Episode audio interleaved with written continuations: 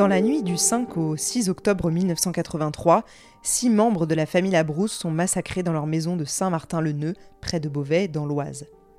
Un seul réchappe au massacre, Jean-Yves, 15 ans, néanmoins grièvement blessé. Le pire est arrivé, et pour le rescapé, même entouré du reste de sa famille, la solitude est immense. Très rapidement, celui qui va prendre toute la place, c'est le silence. Un mutisme épais qui empêche de tomber plus bas, mais également de se reconstruire. Il faut faire son deuil, mais aussi obtenir justice pour ceux qu'on a brutalement perdus à jamais, et là démarrent des années de procédure. Je suis Camille Debreuil et je vous raconte aujourd'hui le crime oublié de l'affaire Labrousse.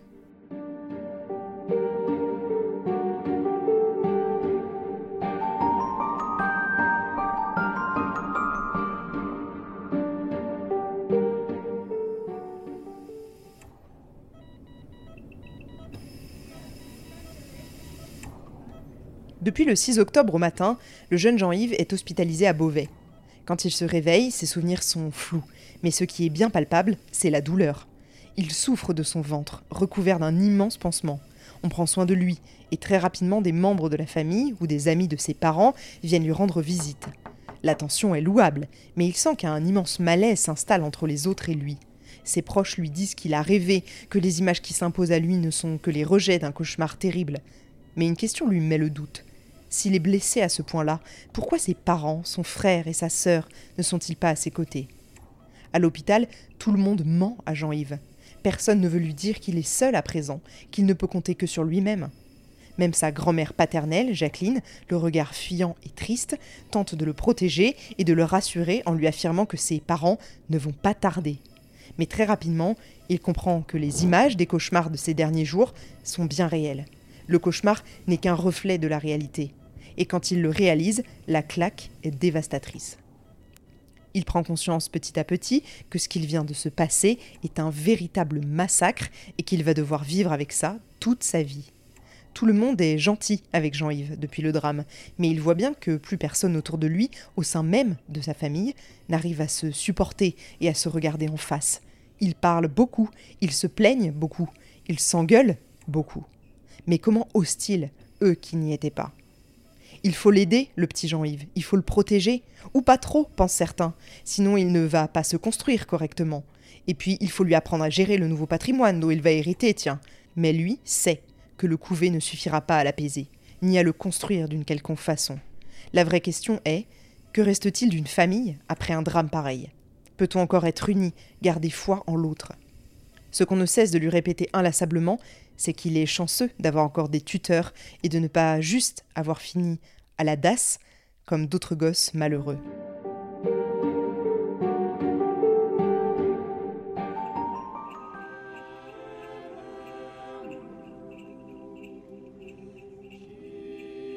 Le premier Noël après le drame, l'ambiance est étrange, surtout pour Jean-Yves qui voit ses traditions familiales remplacées par d'autres.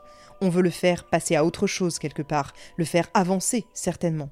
À table, on arrose la fête à laquelle personne n'a vraiment la tête, et peu à peu, les langues se délient.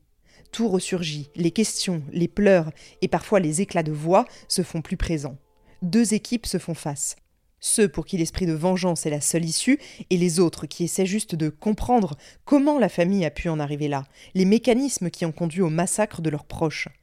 Je retiens notamment cette phrase Nous, si on avait été là, ça ne se serait pas passé comme ça.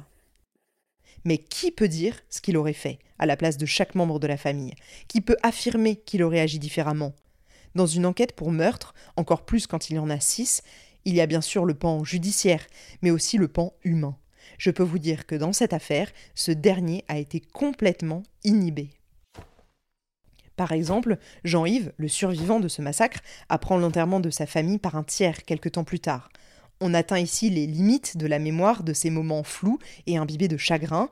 N'est-il alors pas en état d'y assister ou ne l'a-t-on pas convié? On ne le saura jamais à présent.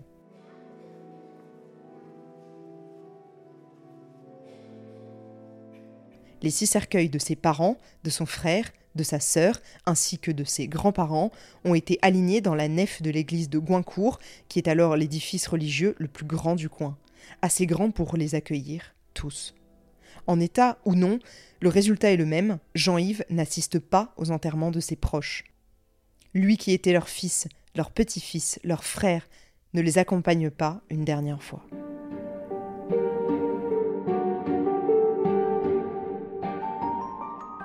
Faisons un bond dans le temps car la justice, comme vous le savez, ça prend du temps. Quand il y a une victime déjà, mais alors quand il y en a six, vous n'imaginez même pas. Nous sommes cinq ans après la tuerie de Saint-Martin-le-Neu. Le 5 novembre 1988, le procureur général requiert l'annulation des deux expertises ordonnées le 10 octobre 1983, soit quatre jours après les faits, par le juge d'instruction de Beauvais. Rappelez-vous, ce sont les expertises dont je vous ai parlé dans le premier épisode. À l'époque, ces expertises ont été confiées, sans la motivation qu'exige l'article 157 du Code de procédure pénale, à deux experts chargés de l'affaire. Seulement, ils ne figurent sur aucune liste d'experts. Dans notre système judiciaire, les experts dépêchés pour une affaire doivent prêter serment et se trouver sur des listes d'experts avant tout dépôt de rapport d'expertise. Ça paraît logique. Ça n'a pas été le cas ici, car les différents experts ont déposé leur serment respectivement en juillet 85 et l'autre n'est même pas daté. Entre 1983 et 1988, les résultats des analyses hématologiques et psychologiques de Pascal Dolic sont contradictoires et ne font que reculer encore et encore la date du procès. Les derniers rapports qui sont établis semblent conclure à l'irresponsabilité du meurtrier, mais le procureur requiert également l'annulation des pages des procès-verbaux, de notifications ou des faits faisant expressément référence à ces expertises. Ça n'a donc aucune valeur. Le 5 novembre 1988, le procureur général décide donc qu'après annulation des expertises faites après les meurtres, Pascal Dolic est bien coupable et responsable des assassinats et tentatives d'assassinat dont il est inculpé. Il doit être renvoyé devant la cour d'assises. C'est ce que demandaient expressément les parties civiles. Dolic demande en revanche de nouvelles expertises hématologiques et toxicologiques indispensables selon lui, telles que prévues à la base par le magistrat instructeur. Ça peut vous paraître une vraie formalité, et vous avez sûrement raison. Le fait est que la justice est implacable quand on parle de process, et là, les étapes n'ont pas été respectées. Donc tous les actes de ces experts dépêchés en 1983 sont dits nuls. Ils n'ont aucune valeur. Et ça va loin, car cette nullité s'étend à tous les serments prêtés, les communications avec Dolic ou avec les parties civiles, et même celles avec le magistrat instructeur. C'est clairement le vice de procédure qui coûte très très cher à l'enquête. Sauf que la mort des victimes remonte à 5 ans maintenant. Vous vous doutez bien que s'il faut refaire des analyses, bah, c'est compliqué. Non seulement il ne reste plus grand-chose des corps à ce stade pour pouvoir analyser quoi que ce soit, mais en plus les premières expertises ont entraîné la destruction de tout ou une partie des matières qui ont été prélevées pour les réaliser. Donc moins de matière à prélever égale moins de résultats potentiels, et les traces de somnifères, après 5 ans, ne se trouvent sûrement plus dans les viscères des victimes. En plus, Dolic a avoué avoir mis des comprimés d'alcyon, le somnifère qu'il s'était fait prescrire le matin du crime, dans le hachis parmentier qu'il avait préparé à la famille Labrousse le soir des assassinats. S'il y a aveu, pas besoin de refaire une expertise qui pourrait s'avérer vaine.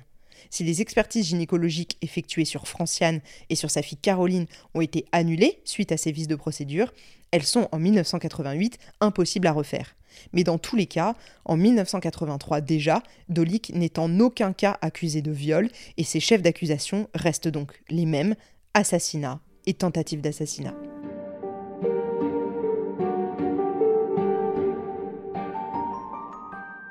Je vous le disais dans l'introduction de cette saison, cette affaire est historique. Elle en dit long sur la justice à l'époque, bien que ce genre de vice de procédure arrive encore aujourd'hui. Mais elle est aussi une photographie d'une époque médiatique.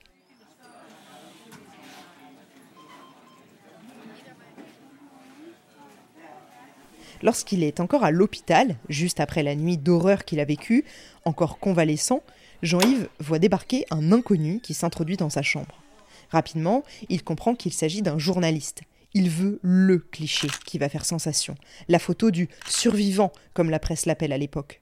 Il le dit dans son livre, mais c'est une violation d'intimité qu'il ne pardonnera jamais. À ce moment-là, il n'en parle à aucun de ses proches.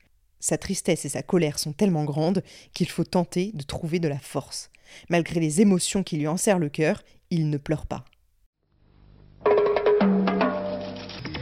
Un garçon bouché, amoureux déçu, avoue le meurtre de six personnes la nuit dernière près de Beauvais.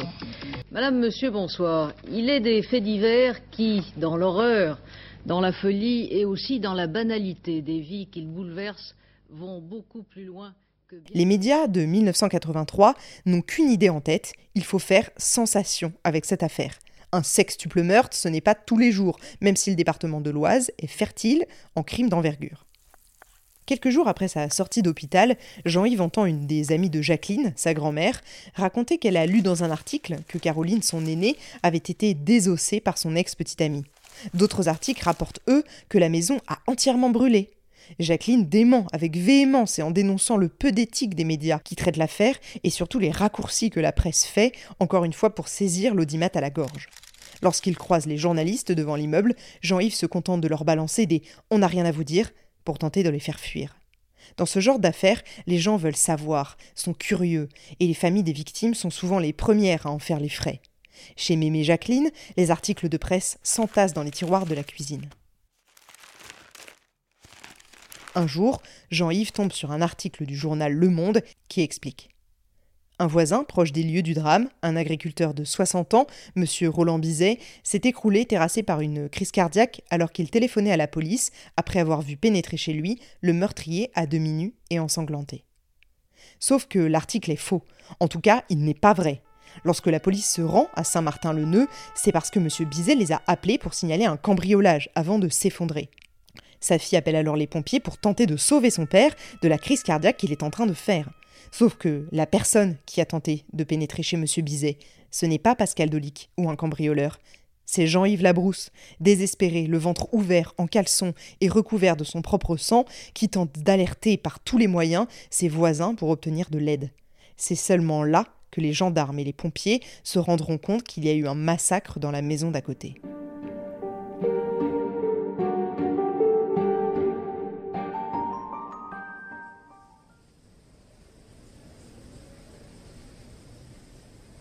Plus tard, lorsque le procès s'ouvre, les médias se déchaînent à nouveau, des années après l'affaire, et distantent de nouveau les faits. Ce qui est difficile pour la famille, c'est aussi le regard de l'opinion publique sur cette histoire. Ce regard juge bien trop. Partout, on dit qu'on aurait fait autrement, qu'on aurait réagi avant, qu'on n'aurait pas laissé faire. Mais qu'en savent-ils, les gens, au chaud chez eux, leur journal sur les genoux ou la télé allumée en fond? Les bavures médiatiques se multiplient dans cette affaire, jusqu'au cœur du procès même. Le deuxième jour d'audience, la cour d'assises est entièrement acheminée en car jusqu'à la maison des Labrousses à Saint-Martin-le-Neu, la présidente voulant permettre aux jurés de se rendre compte de l'ampleur des faits sur place. Les journalistes sont là, mais les conditions ont été clairement posées avant la journée. Pas de photos, pas de questions, pas d'interviews, rien. Mais rien n'arrête la presse, machine infernale qui cherche alors à obtenir les seuls clichés du lieu où tout s'est produit. Un journaliste prend des photos de la scène, certain d'avoir l'exclusivité, mais heureusement, la réaction est immédiate. Les avocats des parties civiles, dont Maître Garnier, mais aussi l'avocate de Pascal Dolic, informent la présidente. La pellicule du journaliste en tort est saisie, le procès peut reprendre.